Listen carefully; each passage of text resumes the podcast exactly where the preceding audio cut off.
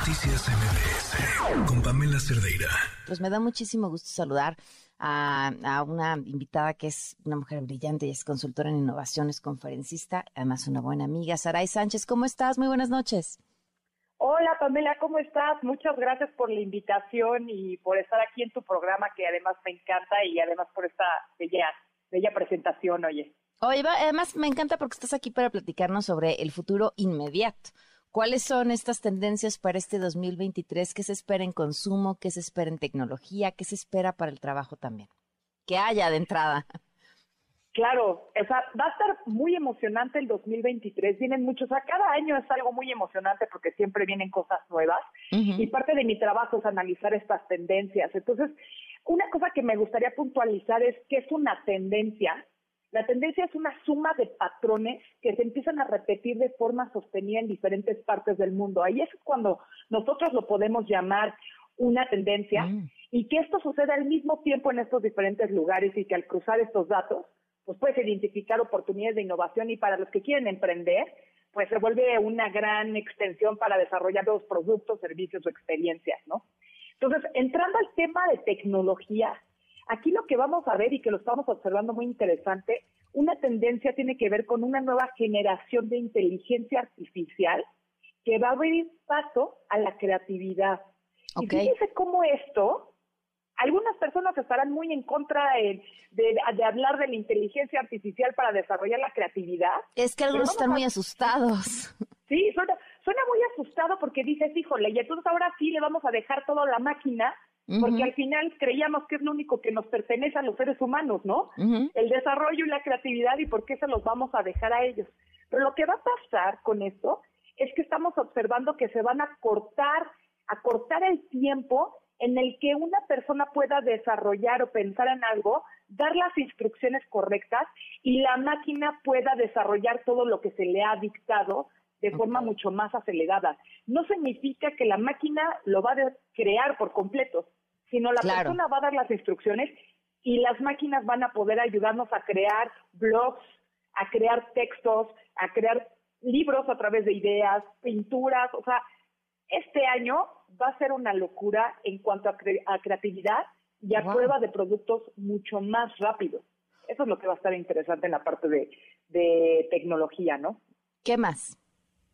Otra cosa que vemos interesante aquí va a ser en la parte de consumo. Y en la parte de consumo, las herramientas que más nos den acceso al ahorro va a ser las que más vamos a consumir. Y suena muy básico contradictorio. Y contradictorio, pero algo que sí es cierto y que todos lo sabemos es que según el Fondo Mundial Económico, el 2023 será el año de menor crecimiento mundial desde el 2009.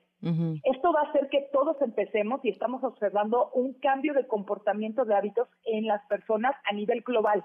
O sea, estamos consumiendo, estamos empezando a ver que la gente está consumiendo más café en su casa. Está pidiendo otra vez comida en su casa en lugar de un restaurante. O sea, eso que vimos un poco en la pandemia lo vamos a ver ahorita, pero por una cuestión de ahorro, por la crisis que se está asomando. Entonces, aquí lo que estamos viendo son tendencias interesantes en que las marcas están desarrollando tecnologías para que tú las voltees y las quieras consumir porque te ayudan a ahorrar. Por ejemplo, acabo de encontrar una empresa en Alemania que se llama Tado y esta empresa es una aplicación que le ayuda a las, a las casas a ahorrar energía para cuando quieren calentar su casa. ¿Qué significa esto?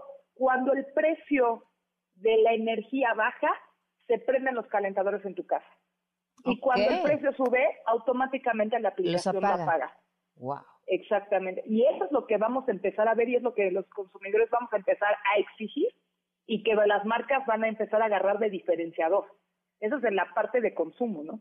Qué interesante. Y, y lo último, y lo último, Pam, que también se viene, se viene y creo que padre para todos, es el trabajo.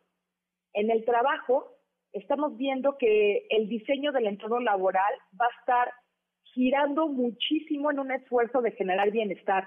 Estamos viendo mucho que las compañías estaban defendiendo esto de el balance, ¿no? El equilibrio entre la vida laboral y la vida personal. Pero ya no va a ser suficiente este año. Este año el estar bien va a ser una de las prioridades de las compañías porque estamos observando que entre más la empresa se enfoque en el bienestar de la gente, va a mantener la retención de sus trabajadores en más de un 10%. Okay. Y eso va a ser súper importante porque entonces la gente va a valorar las compañías o va a pertenecer o quedarse en las compañías que van a buscar las siguientes cosas. Trabajo de autoconciencia, servicios de psicología, desarrollo y motivación, conexiones más profundas entre los colaboradores. O sea, imagínate que esto empieza a ser una, una prioridad dentro de las empresas y esto va a ayudar a que estas mismas crezcan a su vez, ¿no? Entonces, esas son las tres tendencias. Cuéntame. Ahora que no, que qué interesante todo lo que nos compartes. ¿En dónde te pueden seguir? Me pueden seguir en Twitter en arroba Suraire, igual que en Instagram y en LinkedIn con como Saray Sánchez con Y al final, como Caray, pero Saray. Saray, muchísimas gracias, de verdad, siempre con información súper importante. Te vamos a invitar más seguido. Buenísimo, pues aquí estamos. Ya no te gracias, Pamela, por la invitación. Un abrazo. Un abrazo, gracias. Igual, bye bye. Noticias MBS